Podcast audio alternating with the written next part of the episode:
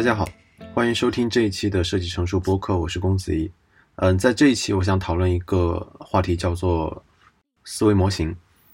嗯，前几周我和一个产品经理的朋友聊天，然后他给了我一些启发。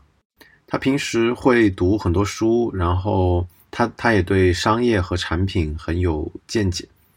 嗯，当我和他在讨论关于如何看待某个商业公司的战略决策的时候，他提出了两个我之前没有听说过的名词，但是后来我会发现，呃，其实有很多关于商呃商学院已经嗯讨论这这样两个概念，分别是第一性原理和第二曲线。他是这样分析阿里巴巴这个企业的，他说阿里巴巴的企业第一性原理，也就是最具有核心竞争力的是电商，那么它的第二曲线就是相关的能够持续强化第一性原理的产业，比如物流和支付等等。在过去，我分析一个商业公司，作为设计师，可能更多的是从产品的层面进行分析，然后对相关的运营、管理、开发的手段这些来进行分析作为补充。他这样的分析方法，我觉得更加偏向于战略层面。他告诉我，这样其实是，嗯，这样的分析方法其实是思维模型中的一种。所以我就去查了一下关于思维模型这个概念。这个概念相关的文章统一指向了查理芒格，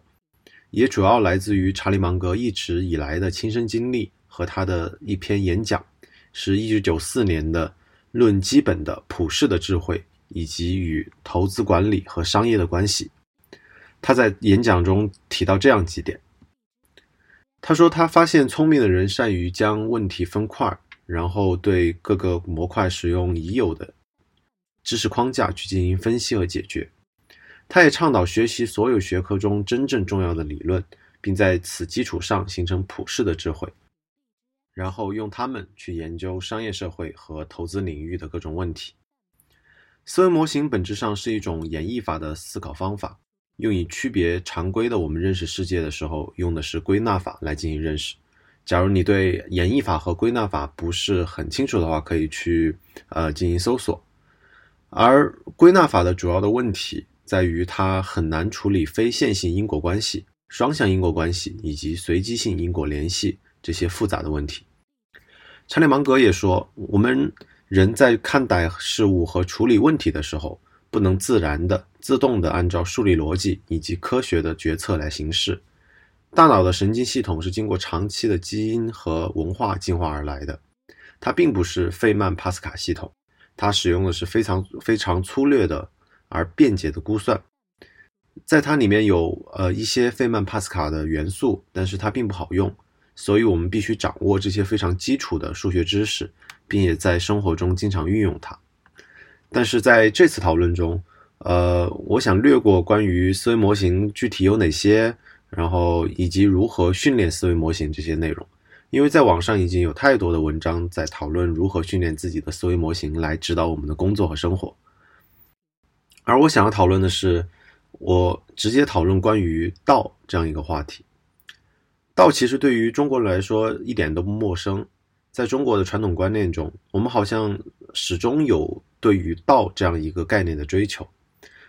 就好像它仿佛是特客观存在的，需要我们通过不同的认识和实践去找到它。注意是找到它，也就有嗯引号得到这样一说。继续去想的话，如果道是可以得到的，那么它应该是先于人类的文明的发展而存在的，也不随着人们的认知的提升而有任何的改变，因为它是放在那儿，让我们去找到它。然后我发现有些东西的确是先于人人类的意识而存在的，并且亘古不变的。比如说，我们生活生活的宇宙中的某些物理学的原理，嗯，但是我们会说它是道吗？呃，我想是不会的，因为我们心中对于道的期望，其实是希望这个道可以指导我们自己认识世界，更可以指导我们在生活中有具体的方法论。它其实是在我们的观念中非常公用的。物理学当然不满足这样的条件。我们可以在不同的领域、不同的场景下找到验证和很有效的思维模型。比如在决策的时候，可以用用到沃伦·巴菲特的双双目标清单系统，也可以用到十十十法则，也可以用基于数学的决策树、随机森林的方法。同样，在战略分析的时候，除了刚刚用到的第一性原理和第二曲线，我们也可以用到竞争力护城河、网络效应和临界规模、博弈论等等这样的思维方法。嗯，但是我好像永远也找不到一个可以敲打所有钉子的锤子。查理芒格在演讲的过程中说，在在手里拿着铁锤的人看来，世界就像一颗钉子，这是一个处理问题的一种笨办法。他引用 Fernand Street 的话。说，嗯，思维模型是你大脑中的工具箱。当你拥有的工具箱越多，你就越能够做出正确的决策。我没有见到，嗯，查理芒芒格说他自己有某种得到的感觉。他一直做的其实都是抓住具体的问题，比如投资的问题，然后使用通用性的思考框架，比如数学、生物学、经济学的一些思考框架，然后实际性的、直接的解决这样的问题。科学哲学中更是提到了这样一点：假如把学科分为底底层和呃底层基础和高阶学科，这里讲的高阶学科不是指更加高级，而是指这些学科是基于更加底层基础的学科发展起来的学科。物理学可以就是物理学就可以说是一种基础性的学科，而物理学这个学科无法用来解释其他更多高阶学科的原因。在于对应的高阶学科实现过程中有针对不同个体的多重实现，所以这里这这里的概念就叫多重实现。举个例子，就是物理学和生物学，物理学在这里是嗯更加底层的学科，而生物学是嗯更加高阶的学科。呃，可我们可以用物理学去解释一般细胞的构成，但是细胞是多重实现的，所以我们不能直接用物理学进行解释。生物学、科学学哲学也告诉我们，不要妄图用单一的思维方法解释所有问题。嗯，这个我觉得是蛮有启发的。这个是在牛津通识读本的嗯科学哲学的这本书里提到的。同时，我又发现传统哲学更是早早的进入了系统性的崩塌。现代哲学已经从康德的系统性的而且自洽的哲哲学，转到了福柯的类似于警句式的写作。所以在调研思维模型的这样过程中，我发现，我执念的想要找到一个能够帮助我解释一切事情，并且指导我过好这一生的道，可能是没法找到的。然后我开始抛弃道对于我的诱惑，转而投向解决具体的问题。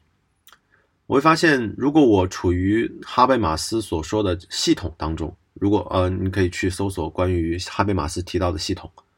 呃，我会倾向于用商业分析，也就是供求关系、收益与风险那套思维模型分析事情。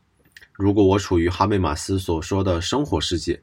我会开始用伦理商谈和道德商谈，让我更好的处理和看待问题。我们不能用思维模型解释完所有的事情。更理想的情况是，我们有一个大概比较深层次的思维模型，再根据不同的垂直问题，选取相应的模型分析和解决。同时，我发现没有所谓的得道一说，因为没有鲜艳的道。道这类指导我们看待和处理事物的方式，可能和另外一个概念，也就是人生的意义的概念是一样的。道和人生的意义都需要我们自己的行为赋予和构建其本身的意义。嗯，好的，非常感谢您收听这一期的设计成熟播客，我也非常推荐您去读一下相关的参考链接。我们下期再见。